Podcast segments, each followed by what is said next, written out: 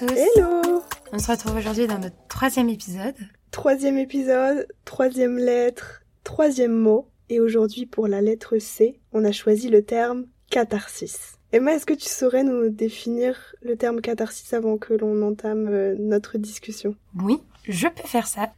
Pour Freud, la catharsis, c'est expulser, évacuer des sentiments le plus souvent négatifs. Et pourquoi les évacuer? C'est dans un processus médical, ou du moins psychologique, pour se libérer. C'est à peu près ce qu'on retient aujourd'hui la catharsis, ou effectuer quelque chose de cathartique, c'est-à-dire se libérer, extérioriser, euh, tout ça pour se sentir mieux.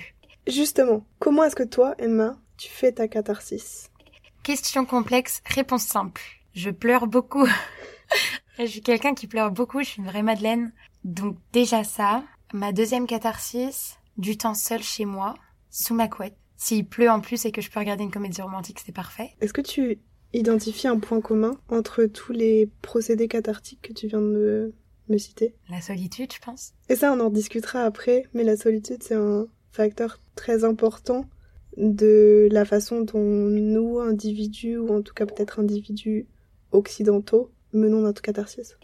Et toi alors? En fait, je crois que j'en sais strictement rien. Instinctivement, je dirais peut-être que j'arrive à libérer mes émotions par l'écriture, parce que choisir les bons mots m'aide à comprendre, euh, peut-être par le sport, parce que j'ai l'impression de retrouver le contrôle, si ce n'est pas de mes émotions, au moins de mon corps. Par les larmes aussi, parce que parfois c'est instinctif, et parce que les larmes coulent sans qu'on les contrôle, euh, à la différence de ce que j'ai pu dire euh, juste avant. Mais en réalité, je crois que j'en sais rien. Je sais pas si je sais comment faire catharsis parce que je sais pas si je sais comment vivre avec mes émotions. Est-ce que je dois les dominer? Est-ce que c'est elles qui me dominent Est-ce que je devrais apprendre à les maîtriser? Mais est-ce qu'on doit vraiment savoir maîtriser ses émotions? Est-ce que je devrais accepter mes émotions? Mais est-ce que c'est nous? Est-ce que ce sont les autres qui contrôlent nos émotions? Et en réalité, c'est peut-être le travail de toute une vie que d'apprendre à extérioriser nos traumatismes, que d'apprendre à vivre à côté de nos émotions, avec elles. Ce que je trouve intéressant, et je vais rebondir, là c'est très personnel, mais quand tu parles de faire catharsis, tu parles de faire du sport, mais tu parles de faire du sport pour reprendre le contrôle. Mhm. Alors que moi, ma catharsis, c'est lâcher prise. Je pense que oui. Une autre chose aussi qui m'aide à faire moi la catharsis, c'est faire la fête. C'est tout lâcher. Et c'est hyper intéressant, et ce sera encore plus intéressant pour les gens qui nous connaissent, derrière ces écouteurs, ou derrière votre téléphone. Mais c'est hyper intéressant qu'on ait une vision autant différente je pense que je considère la catharsis comme, ouais, exactement ça, comme une perte de contrôle. Et j'ai l'impression que si je retrouve pas le contrôle sur quelque chose, ça ira encore plus mal. Mais c'est peut-être une mauvaise chose et peut-être que là, la distinction, elle est à faire sur le fait que par le sport, j'arrive à retrouver le contrôle de mon corps. Mais j'ai pas dit que j'arrivais à retrouver le contrôle de mes émotions. Et en réalité, je sais même pas si je cherche à trouver le contrôle de mes émotions. S'il y a quelqu'un qui a des notions en psy, contactez-nous. DM sur Insta. Oui, DM sur Insta.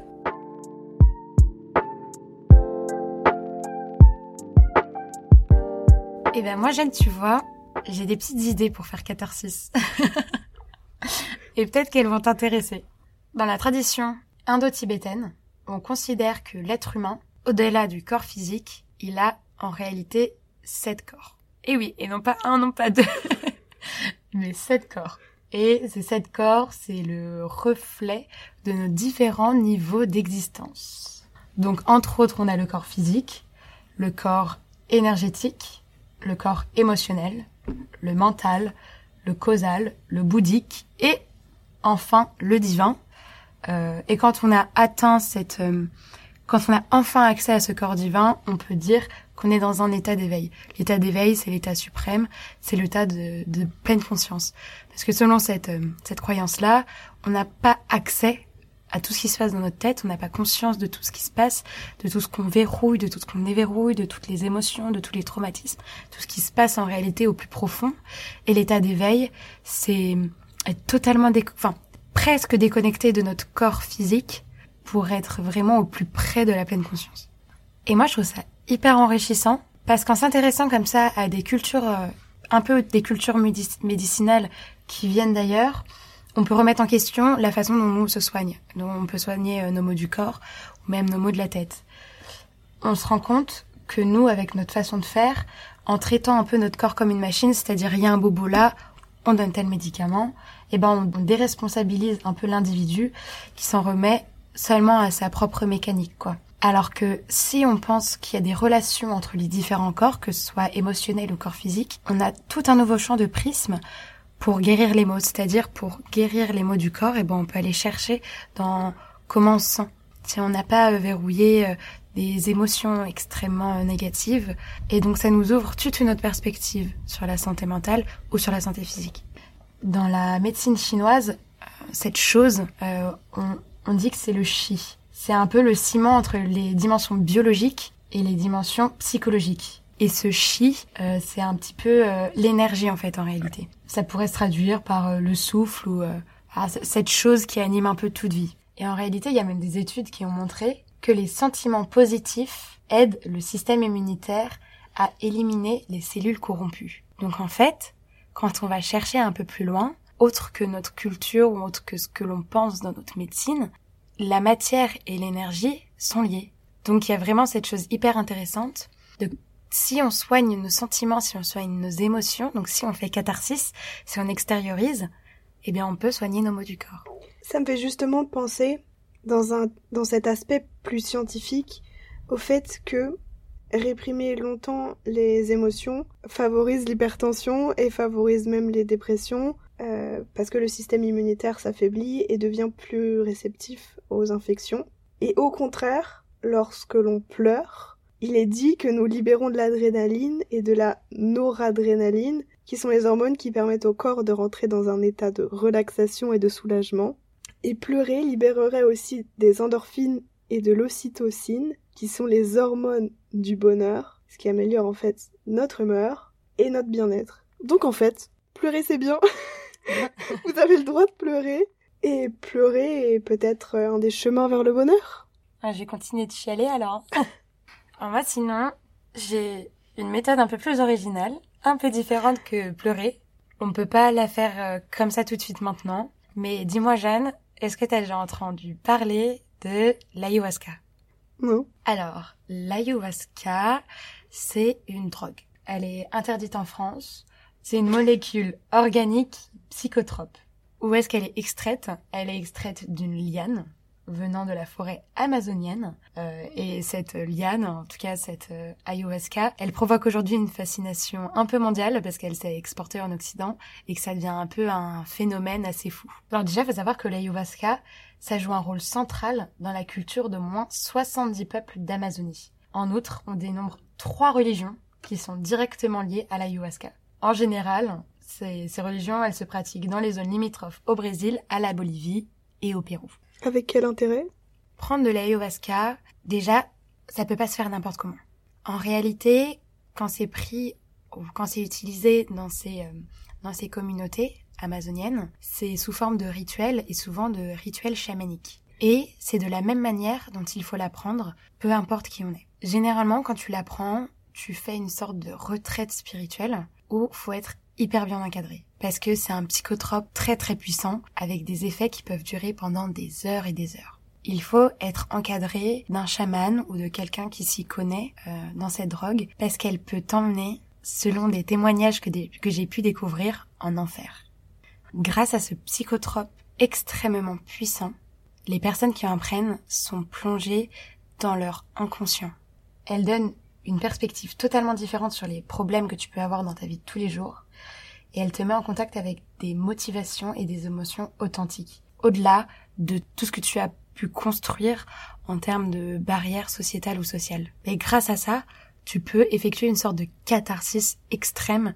Et dans ce cas-là, tes émotions relèvent plus de la nature que de la culture? Parce que souvent, la culture a pris le dessus sur nos sentiments et sur le contrôle que l'on peut vouloir avoir sur eux. À savoir, par exemple, contrôler ses larmes, aujourd'hui, fait partie d'une éducation euh, fait partie aussi de notre système de pensée parce qu'on a assimilé les larmes à la faiblesse et là ce que tu évoques c'est plutôt le fait que les émotions relèvent euh, de la nature à savoir relèvent de notre instinct même et en revenant à cet instinct c'est peut-être là que nos émotions s'expriment le mieux lorsqu'elles sont dépourvues de tous les codes euh, que l'on a imposés au fur et à mesure du temps, et surtout lorsqu'elles sont dépourvues du regard des autres, parce que je pense que ce psychotrope nous plonge deep down dans notre euh, monde individuel et peut-être que rien n'existe au-delà et la catharsis c'est peut-être davantage efficace lorsque le regard des autres n'est plus et lorsqu'il ne s'agit plus que de nous-mêmes nos problèmes, de nos émotions et de comment les résoudre. D'où l'intérêt de faire cette retraite spirituelle pour des personnes nous vivons en tant qu'occidentaux dans un monde où tout va vite, où il y a énormément de barrières, énormément de structures, énormément de codes. Le mot que tu as employé est, très juste. Justement, ça me fait penser que prendre ce psychotrope suppose que l'on admette enfin que l'on a besoin d'aide. Et il y a un TED Talk dans lequel euh, une musicienne parle de catharsis. Et elle dit une phrase qui m'a marquée. Nous ne pouvons pas trouver une solution avant d'admettre qu'il y a un problème. Et justement, le souci aujourd'hui, et c'est là que la catharsis révèle toute sa nécessité, c'est que on a tendance à enfouir nos émotions, à les considérer comme superficielles. Et ça me fait penser à une créature de la mythologie grecque. C'est l'hydre de Lerne. L'hydre, c'est un des monstres qu'Hercule doit combattre.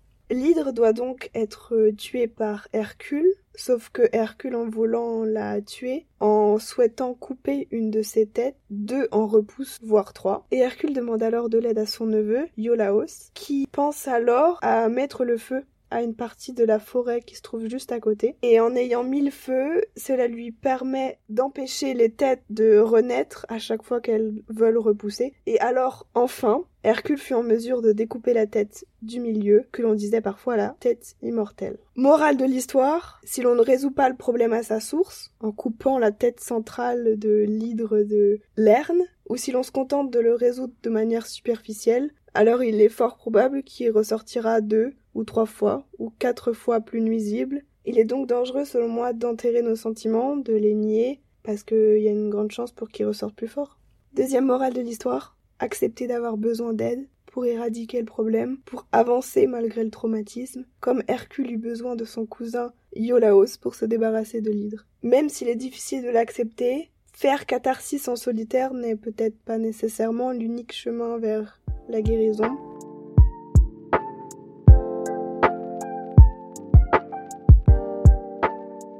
Et je pense que c'est plus difficile à faire pour certaines personnes que pour d'autres. Dépendamment d'où tu grandis, de la culture que tu as reçue, de la famille dans laquelle tu as évolué, mais aussi selon ton sexe. Est-ce que tu penses pas qu'il est plus difficile pour une femme ou peut-être pour un homme de s'ouvrir, surtout dans notre société? Évidemment. Ça paraît absolument logique.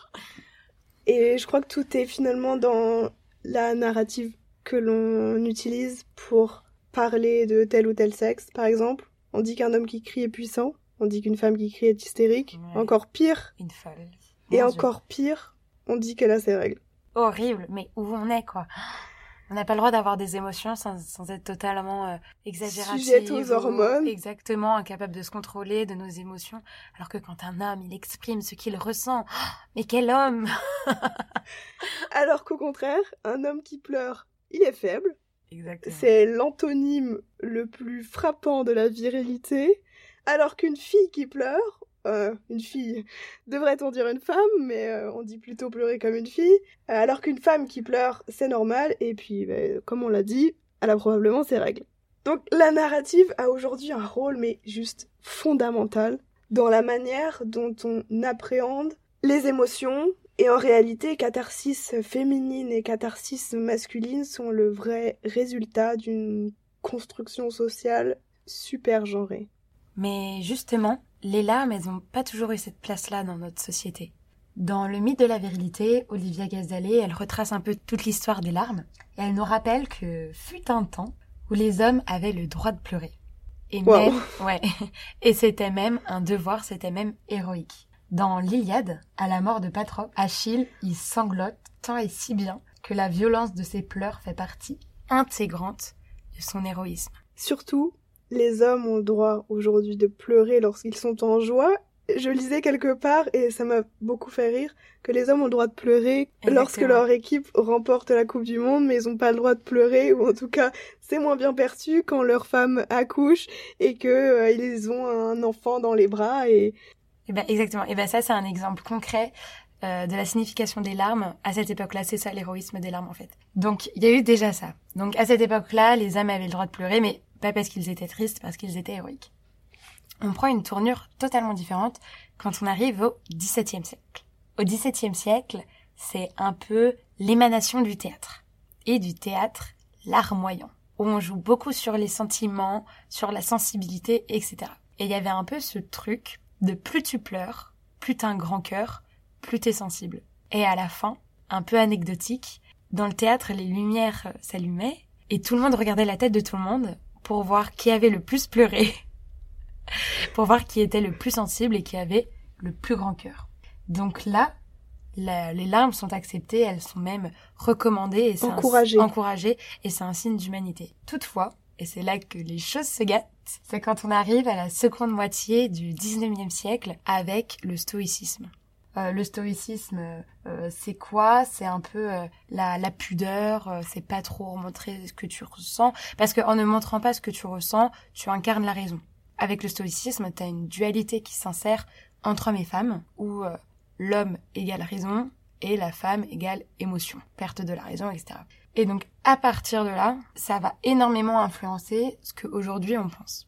Et au final, il suffit un peu de se replonger en enfance. Quand un garçon tombe dans la cour de récréation, on lui dit sèche tes larmes et surtout ne fais pas ta fillette. Tandis qu'une fille doit être plus calme, plus tempérée, plus douce, alors qu'un garçon a le droit bien sûr d'être plein d'énergie. Il y a un professeur en psychologie qui répondait à ces remarques-là et qui constatait que la testostérone, donc hormone présente en plus grande quantité chez les hommes, engendre une meilleure inhibition des pleurs, c'est-à-dire réduit l'envie de pleurer, alors que la prolactine, qui est propre au corps des femmes, favoriserait au contraire l'émotivité et les larmes. Pour autant, cela n'excuse rien, et pourquoi ne pas accepter, comme le disait Gala, la chanteuse, Let a boy cry.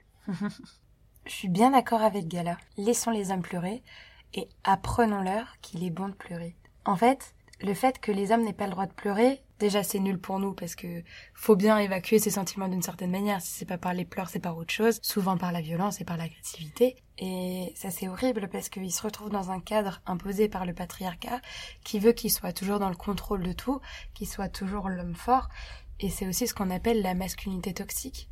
Et ça a des conséquences désastreuses. On peut citer par exemple le taux de suicide qui est hyper élevé chez les hommes et surtout chez les hommes qui ressentent l'interdiction d'exprimer leurs sentiments, et ce depuis la plus tendre enfance. Cette masculinité, elle est toxique aussi parce qu'elle offre une image étroite de ce que c'est que être un homme. Parce qu'on est dans une société où on survalorise l'autonomie chez les garçons, on normalise l'agression, euh, l'intimidation, et on exige aussi aux hommes de prouver leur masculinité en tout temps. Et donc ça les, ça les enferme dans quelque chose où, comme tu le dis, ils se sentent pas de demander de l'aide ou d'exprimer certaines choses. Donc c'est toxique pour nous, c'est toxique pour eux, et il faut s'en libérer. En libérant la parole et en ayant justement euh, le mouvement féministe qui nous permet de poser des mots sur cette chose qui est la masculinité toxique, c'est à la fois pour nous protéger nous, mais avant et surtout pour libérer les hommes, pour protéger les hommes. Ça, ça dessert les, deux sexes en réalité. Et aujourd'hui, cette construction sociale, elle a d'autant plus d'importance qu'elle se reflète et se répète en, ricochet. Par exemple, dans la désignation de nos représentants politiques, à savoir qu'une femme est considérée comme euh, émotionnellement plus instable que ne l'est un, homme, euh, tiendra-t-elle au pouvoir alors que ses émotions peuvent prendre le dessus, alors qu'elle est euh, susceptible d'avoir ses règles? Et il y a une phrase très intéressante que j'avais retenue d'un podcast que j'ai écouté il y a pourtant trois mois, de Flora Gebali, qui reprenait d'ailleurs une, citation d'une autre personne et qui disait Une femme politique ne peut être qu'une femme ménopausée. Ça fait extrêmement sens, selon moi. Exactement. Et d'ailleurs, il y a un phénomène euh, un peu nouveau en politique, ou en tout cas en communication politique, c'est les pleurs. On a un retour aux pleurs attention, puisqu'on a pu voir Barack Obama euh, s'émouvoir et lâcher les larmes, on a aussi pu voir Poutine euh, et de plus en plus de chefs d'État parce que ça leur offre un côté humain, un côté oulala, je tue des gens partout sur la planète, mais je suis quand même un peu triste, j'ai un cœur, attention. Mais moi j'ai envie de te poser la question, à ton avis, qu'est-ce qui se passerait si on voyait une femme politique pleurer? On lui collerait des étiquettes et on lui dirait même que c'est la représentation de toutes les femmes. On généraliserait par le statut c'est une femme, le fait qu'elle ait versé des larmes, alors qu'elle peut avoir versé des larmes pour une raison qui aurait pu être partagée euh, par un homme, simplement parce que la réaction émotionnelle n'est pas la même selon chaque individu et non pas selon les sexes. Moi, je pense qu'on aurait dit qu'elle est inapte au pouvoir, qu'elle sait pas se tenir. Trop faible. Qu'elle est trop faible. Émotionnellement instable. Qu'elle n'a pas la posture d'un grand chef d'État. Exactement. Et on attribue le fait qu'elle pleure au fait qu'elle soit une femme. On n'attribue pas les larmes d'un homme au fait qu'il soit un homme. Exactement.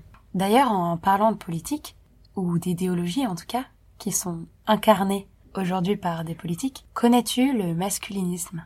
Je connais sans être capable de le définir. Donc le mot masculinisme, il est de plus en plus employé en français pour désigner un mouvement social conservateur ou réactionnaire qui prétend que les hommes souffrent d'une crise identitaire parce que les femmes, et en général les féministes, dominent la société et ses institutions. En réalité, maintenant, à cause des féministes, on serait en réalité dans une société matriarcale où les hommes sont en danger. Donc en gros, d'un point de vue politique, le masculinisme part d'un constat simple. Donc les sociétés occidentales, elles sont traversées par une crise de la masculinité à cause des féministes qui ont pris le pouvoir et qui dévirilisent les hommes. Comment est-ce qu'elles ont pris le pouvoir? Parce que je suis pas au courant. Bah moi non plus. et d'ailleurs, ce qui est fascinant, c'est que déjà à son époque, l'autrice et la féministe anglaise Virginia Woolf, dans son essai Une chambre à soi en 1928, donc ça fait près de 100 ans, elle a tenu un discours euh, sur les raisons, selon elle, de pourquoi les hommes avaient tant de colère et de haine de voir des femmes dans l'Assemblée. Donc selon elle, il s'agit avant tout d'une peur viscérale du remplacement. C'est un mot euh, qu'on a pu entendre, hein, malheureusement. Récemment. Récemment. Donc une peur viscérale du remplacement euh, des hommes par les femmes. Et donc ça, c'est quelque chose qui était déjà en actualité en 1928. On est 100 ans après. Ne vous inquiétez pas, les femmes n'ont sûrement pas remplacé les hommes, puisque 100 ans après, on n'a toujours pas les mêmes égalités. Et ce que je trouve fou, c'est qu'aujourd'hui, le masculinisme, il est quand même incarné par des personnalités qui ont une place on parle quand même d'Éric Zemmour. Éric Zemmour, je sais pas si tu sais, mais il a écrit Le Premier Sexe. Et Le Premier Sexe, c'est un livre où il nous dit clairement tout ce que je viens de citer. Donc que l'homme est en train de se faire émasculer, et si je puis me permettre, j'aimerais vous lire en tout cas la quatrième de couverture où vous la racontez. Alors déjà, il nous explique un petit peu euh, ce que c'est que l'homme idéal aujourd'hui dans notre euh, société. Donc déjà, l'homme idéal euh, s'épile, il achète des produits de beauté, des bijoux. En gros, l'homme idéal aujourd'hui, selon la société, c'est une femme. Il a rendu les armes. Voilà l'homme d'aujourd'hui, selon Eric Zemmour. Mais ça continue. Tout ce qui relève du masculin est un gros mot, une tare. Mais la révolte gronde. Les hommes ont une identité à reprendre, une nouvelle place à conquérir, pour ne plus jamais dire à leurs enfants Tu seras une femme, mon fils. Et moi, je trouve ça terrifiant. Parce que Zemmour, euh, c'est pas, euh, c'est pas un vieux pecno euh, qu'on n'entend pas. C'est une personne qui a énormément de gens derrière lui. Ultra médiatisé. Ultra médiatisé.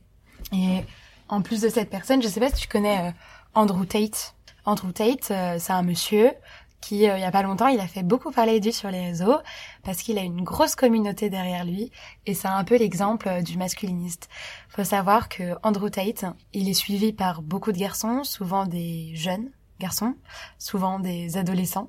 Et Andrew Tate, c'est aussi une personne qui nous dit des choses comme si une femme sort avec un homme, elle appartient à cet homme, ou pour finir, vous ne pouvez pas être responsable d'un chien qui ne vous obéit pas, ni d'une femme qui ne vous pas. Et moi, je trouve ça terrifiant parce que ce mec-là, c'est un mec dont on a entendu parler et que surtout des jeunes garçons ont entendu parler. C'est justement des petits garçons qui sont en train d'apprendre ce que c'est que la vie, qui sont en train d'apprendre ce que c'est qu'être un homme ou une femme, et de voir des personnalités qui représentent, qui regroupent à eux seuls énormément de, de suivi, Andrew Tate à l'international ou Eric Zemmour euh, dans notre pays, bah moi ça me ça me terrifie.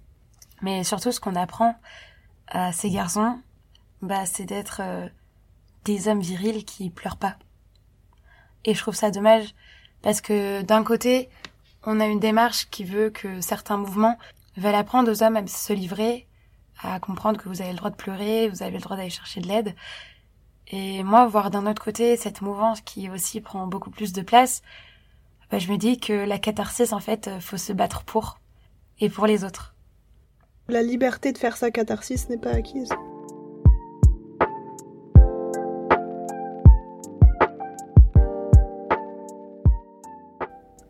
Pour conclure, selon nous, pleurer est un acte de courage car il nous amène à affronter ce que nous ressentons et ce que nous craignons. Être sensible ne signifie pas être faible, cela signifie tout juste être humain. Comme le dirait mieux que moi un groupe que l'on ne cite plus. Let it be.